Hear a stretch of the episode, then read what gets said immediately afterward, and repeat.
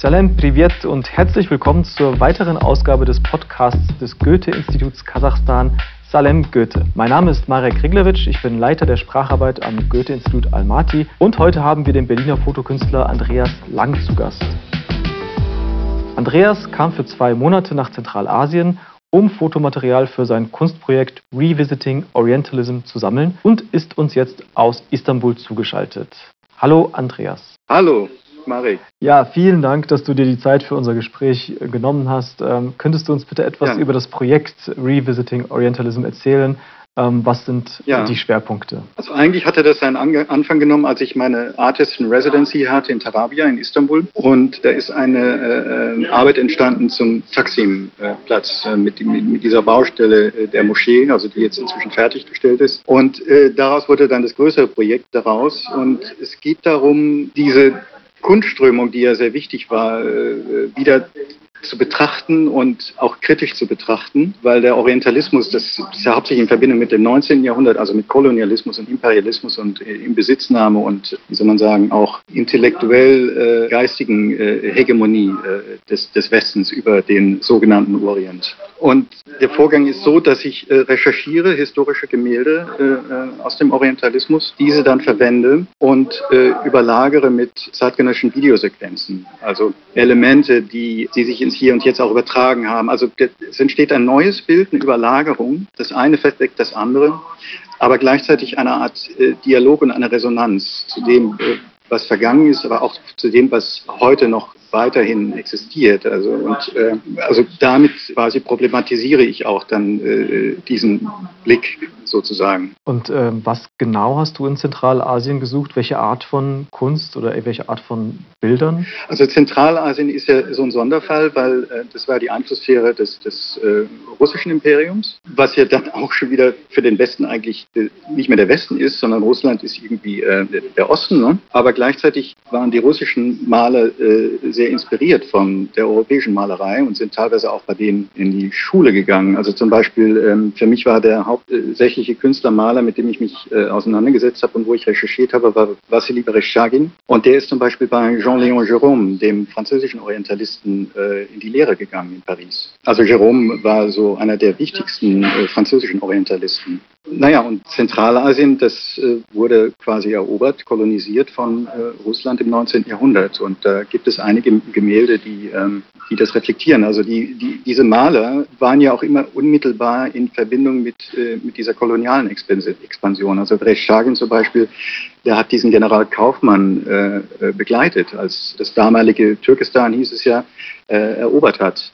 Und er war dann auch bei, der, bei diesen Kämpfen in Samarkand, war er wohl auch aktiv beteiligt und hat äh, eine Tapferkeitsmedaille gekriegt und solche Sachen, hm? obwohl er sich dann später kritisch zu äh, der, der, der russischen Expansion gestellt hat. Also das sind so die Aspekte, mit denen ich mich auseinandergesetzt habe. Und Vielleicht noch das, äh, also der Orientalismus, das, das ging ja richtig los mit, äh, mit der Ägypten-Expedition von Napoleon, also 1798. Äh, und diese Expedition also war nicht nur eine militärische Expedition, sondern eben auch begleitet von unzähligen Malern, Architekten, Archäologen und so weiter. Also der Orient wurde quasi ähm, intellektuell, geistig vermessen und auch in Besitz genommen. Lass uns mal in die Länder an sich gehen. Du warst ja. einen Monat lang in Usbekistan. Ähm, mhm. Hast du genug Material aus Usbekistan äh, bekommen und welchen Eindruck hast du insgesamt äh, von diesem Land? Ja, das war sehr spannend, Usbekistan. Also die ganze Gegend Zentrasien, das war für mich totales äh, Neuland. Und also einerseits gibt es da natürlich diese Orte, die sehr, ähm, wie soll man sagen, die, die sehr diesem Blick entsprechen, den man aus dem Orientalismus kennt, aber gleichzeitig aber auch die Brüche. Und äh, mich interessieren da die Brüche. Also zum Beispiel äh, in Usbekistan, was ich sehr spannend fand, äh, war die, diese Mischung aus Sowjetarchitektur und, und Utopie und orientalistischen Elementen. Und ähm, ja, also da, da, da habe ich einiges gefunden. Und dann in. Äh, Kannst du ein Beispiel äh, geben, vielleicht? Äh, ja, also zum Beispiel in Taschkent der Hosu Bazar, der hat ganz eindeutig orientalistische Elemente, aber eben auch äh, ist in dieser Sowjetarchitektur äh, gebaut. Ne? Und dann findet dieses ganze äh, Bazarleben da statt. Das war schon sehr spannend für, das, äh, für die Arbeit. Oder zum Beispiel, ich habe als ich in Georgien war, habe ich äh, auch zu äh, Gemälden recherchiert. Ähm, ich hatte ja auch die Ausstellung, die erste Ausstellung in, in Tbilisi äh, dieses Jahr im Frühjahr und äh, habe im Nationalmuseum Georgischen durfte ich ins Depot und äh, dort recherchieren, ob ich was zu Orientalismus finde. Und Georgien war ja auch im russischen Einflussbereich. Und da habe ich einen Maler entdeckt, Liu Gabashvili, ein georgischer Maler, der ähm, einige Jahre nach Vereshchagin ähm, in Samarkand war und da auch einige Gemälde gemacht hat. Und ein sehr äh, interessantes über ähm, den Registan, also diesen ganz berühmten Platz in äh, Samarkand. Und dieses Gemälde habe ich verwendet und überlagert mit äh, einer Baustelle einer, das nennt sich äh, äh, Center of Islamic Civilizations ähm, in, in Taschkent. Und ähm, das ist eine ziemlich riesige Baustelle, pharaonisch fast. Und äh, dafür wurden auch, äh, wurde auch ein altes Viertel teilweise abgerissen. Und ähm, ich habe mir eine Perspektive gewählt, wo ich ähm, am Horizont quasi diese Baustelle habe, aber gleichzeitig findet das tägliche Leben statt in der Straße. Also die Leute gehen zum Einkaufen und so weiter. Und äh, in dem anderen Bildteil ist eben diese, diese Baustelle. Das zum zum Beispiel, ja, genau. Ja, du, du scheinst viel unterwegs gewesen zu sein. Äh, lass uns weiterziehen nach Kasachstan, da wo ich jetzt gerade bin und wo unser Goethe-Institut ist. Äh, deine Bekanntschaft mit Kasachstan hast du mit dem Besuch des Testgeländes in Kurschatow begonnen. Warum hat dich gerade dieser Ort so interessiert? Äh, was war für dich in ja. Äh, Kurschatow unerwartet? Womit hast du nicht gerechnet? Ja, also Kasachstan da erstmal total unbekanntes Terrain. Also man hatte überhaupt kein Bild außer endlose Steppe. Und ich recherchiere ja sehr viel vorab. Und es gibt ein Gemälde von Wassily Vereshchagin, das eigentlich auch das berühmteste Gemälde von ihm ist. Und das zeigt eine Schädelpyramide in einer äh, zentralasiatischen Steppe. Also zu einer Pyramide aufgehaufte äh, menschliche Schädel. Ich habe eben äh, bei meinen Vorrecherchen äh, dieses Polygon-Testgelände, wo äh, die Sowjetunion ähm, seit 1948 insgesamt 453 Atombombentests durchgeführt hat, oberirdisch und unterirdisch. Und ich dachte mir, das passt eigentlich auch inhaltlich ziemlich gut zu dieser Schädelpyramide. Also einerseits, ähm, die Sowjetunion hatte auch ohne Rücksicht auf äh, Nomaden in der Gegend oder auf die nahegelegene Stadt Semipalatinsk, hat einfach diese Tests durchgeführt. Und da gibt es auch krasse, ähm, es gab viele Leute, die davon betroffen waren und, und radioaktiv verseucht und genetische äh, Veränderungen und, und, und, so weiter. Also eine ziemliche Katastrophe. Steht da auch ein Mahnmal in, in Semipalatinsk äh, dafür. Ja, und das, ich war dann auf diesem Polygon-Testgelände, was bei Kurchatow ist. Also Kurchatow, das war ja eine quasi verbotene Stadt, eine geheime Stadt. Keiner, das wusste keiner, dass die überhaupt gibt. Äh, da waren nur einige Wissenschaftler und Militärs. Äh, da steht dann auch noch so ein Haus, wo äh, damals Beria drin gewohnt hat, um die Atomtests nachzusehen. Das ist jetzt inzwischen eine orthodoxe Kirche. Ja, und das hat auch wirklich sehr gut funktioniert im Bild. Also äh, diese ähm, Atombombentests, die wurden auch in so einer Steppenlandschaft durchgeführt. Und da stehen so bizarre Betontürme, wo äh, dann Messstationen und Kameras drin waren. Und äh, also das ist wirklich eine, eine krass surreal dystopische Landschaft in so einer kasachischen Steppe. Und das hat sich ziemlich gut überlagert mit dieser Schildpyramide. Auch der Sonnenstand war genau so, dass er genau dem Sonnenstand, also dem Schattenwurf in dem Gemälde entspricht. Und auch die Farbe der Landschaft entspricht genau der Farbe in dem Gemälde. Also das ähm, war dann schon ein Glücksfall. Aber es war natürlich nicht einfach, da auf dem Gelände sich zu bewegen. Also das ist immer noch einer der äh, radioaktiv verseuchtesten Orte der, der Erde. Und man muss Schutzanzug äh, anziehen und Maske und so weiter. Also das war schon physisch ganz schön äh, anspruchsvoll. Ja, apropos Steppe. Ähm, ich habe auf deinem Instagram-Profil gesehen, dass du einige Bilder auf der Straße in der kasachischen Steppe auch ähm, geschossen hast, von Autos mhm. ähm, auf dem Straßenweg ähm, und so weiter. Lernst du Länder allgemein gerne auf Roadtrips kennen? Oder was, was für eine Verbindung hast du mit der Steppe? Oder auch mit der Straße? Ja, also man, man entdeckt natürlich vieles, wenn man äh, sich autonom bewegt und mit, äh, mit einem Auto, äh, äh, also zwischen den Orten, wo man hinkommt, mit einem Flieger oder so. Ne? Und deswegen ist das, finde ich das immer ein, gute Art und Weise, äh, Dinge zu entdecken, die man sonst nicht entdecken würde. Aber jetzt diese Bilder, die du auf Instagram gesehen hast, das sind halt so äh, Roadtrip-Notizen. Ne? Das hat jetzt nicht viel äh, mit, mit, äh, mit dem Orientalismus-Projekt zu tun. Oder ja, vielleicht im weiteren Sinne, also mit dem Kamel, mit diesem Pappmaché-Kamel ne, an der Straße oder so. Oder die Pappmaché-Pferd und so. Ne? Aber was ich entdeckt habe auf der Straße, das, das ja, quasi privat. Also, was ich entdeckt habe auf der Straße, ist äh, so ein riesiger Schriftzug in kyrillischer Schrift. Ähm, das ist noch aus der Sowjetzeit, wo der Landstrich in dem Schriftzug äh, ist. Also so ziemlich große Lettern, äh, da steht dann Mangistau. Und da habe ich eine Filmsequenz, wo eine Kamelherde genau vor diesem Schriftzug vorbeizieht. Äh, also das werde ich, denke ich, verwenden äh, für das Projekt. Und das habe ich eben da, das war auch da an der Straße. Ne? Du hast inzwischen auch Almaty gesehen. Welche hiesigen Objekte findest du als Fotokünstler besonders spannend?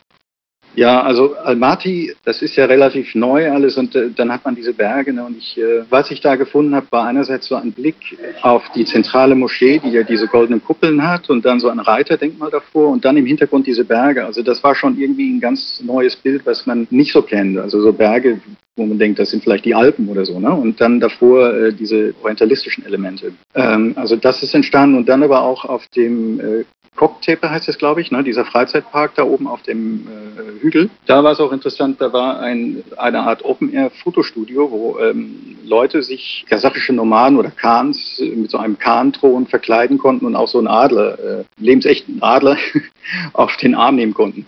Und das fand ich natürlich auch interessant, weil das ist ja dann quasi so eine touristische äh, Verarbeitung des Orientalismus. Und das findet man auch an anderen Orten, wie zum Beispiel hier in Istanbul. Also äh, da gibt es dann auch so in Sultanahmet, im Touristengebiet so äh, solche Fotostudios, die heißen dann Fotomann und da kann man sich dann als Sultan und als Haremsdame verkleiden und fotografieren lassen. Also das ist dann auch viel mit Orientalismus zu tun, finde ich. Ja, jetzt waren wir im Norden und im Süden in Almaty und du warst aber auch im Westen Kasachstans unterwegs, genauer gesagt in Aktau und Jana Osen. Ich weiß nicht, ob ich das richtig ausspreche, vielleicht kannst du uns da weiterhelfen.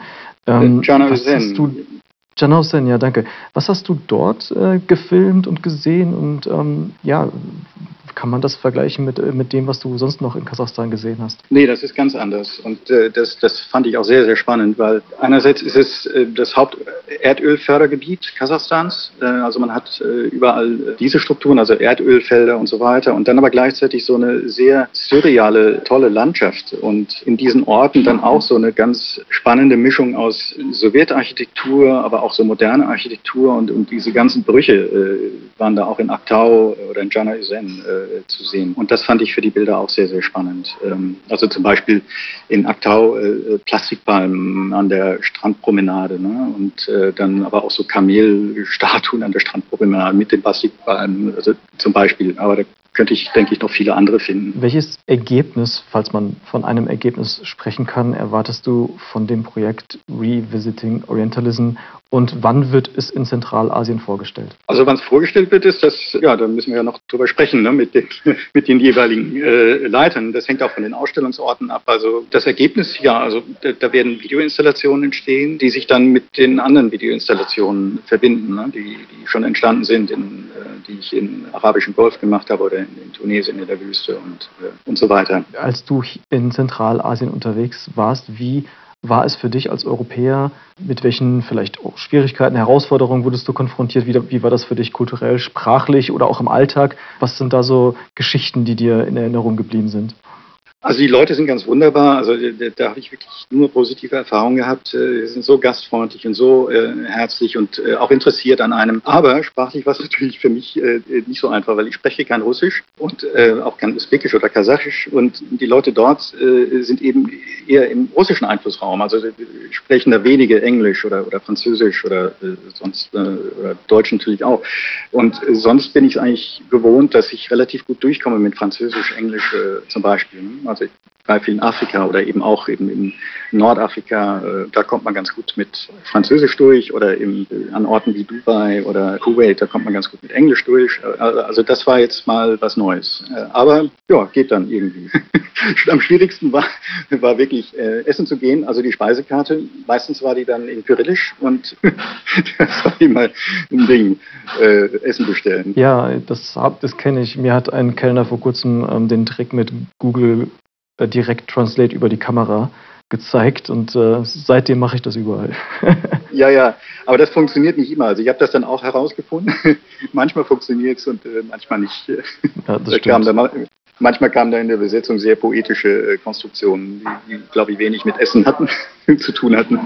Ja, die Erfahrung habe ich auch schon gemacht. Ja. Was, was nimmst du ganz persönlich für dich aus äh, Zentralasien mit äh, nach Berlin? Ähm? Ja, also äh, neue Arbeiten natürlich, die wirklich das Projekt, äh, denke ich, sehr bereichern werden. Also und natürlich persönliche Erfahrungen und wirklich gute Erfahrungen, die ich hatte auf der Reise. Es war eine wirklich sehr bereichernde Reise. Würdest du noch einmal Zentralasien besuchen und wenn ja, was, was wären dann, was würdest du gerne sehen? Ja, unbedingt. Also ja, was würde ich gerne sehen?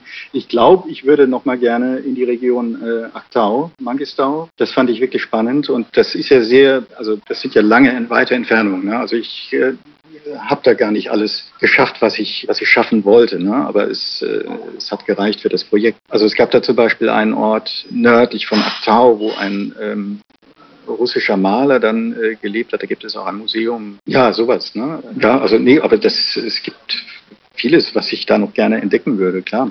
Vielen Dank. Für, für das sehr interessante Gespräch. Du hast, du hast auch ein bisschen über Lichtverhältnisse gesprochen. Das interessiert mich jetzt nun doch für das Kunstprojekt Revisiting Orientalism. Man sagt, äh, verschiedene Orte haben verschiedene Lichtverhältnisse, die, die Luft spielt eine Rolle.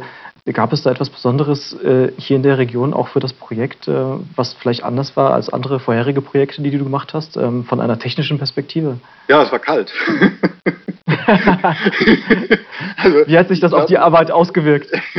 Ein Licht in der Kälte ist natürlich ein anderes Licht als, wie, wie man sagen, ne? also jetzt, wenn, wenn es warm ist, schon ein anderes Licht. Und ich glaube, ich habe noch nie so gefroren wie in Kasachstan. Ähm Ja, das sind ja ganz lange äh, Videosequenzen, die ich mache und äh, man steht dann da so auch mal eine gute Stunde oder zwei und äh, in dem in dem wirklich starken Wind, kalten Wind, kasachischen Steppe. Ne? Ja, und das Licht, äh, denke ich, ja, das hat dann auch so eine eher winterliche Anmutung. Also vor allem an so Orten wie Nur Sultan äh, oder Almaty zum Beispiel. Jetzt in Usbekistan, äh, da war es ja noch wärmer, da war ich ja ab Ende September, dann im Oktober. Das ist dann so ein Licht, was man auch, also was ich dann schon kannte. Ne? Also Vielen herzlichen Dank für diese spannenden Einblicke und ich freue mich sehr auf das Projekt und kann es kaum erwarten, mir die Ausstellung ähm, anzuschauen. Danke auch an unsere Zuhörerinnen und Zuhörer. Ich wünsche allen, dass sie gesund bleiben und natürlich auch dir alles Gute weiterhin. Andreas, bleib gesund und bis zum nächsten Mal. Wünsche ich auch. Ja, vielen Dank für das Gespräch und für die tollen Fragen. Danke gleichfalls. Tschüss, Andreas.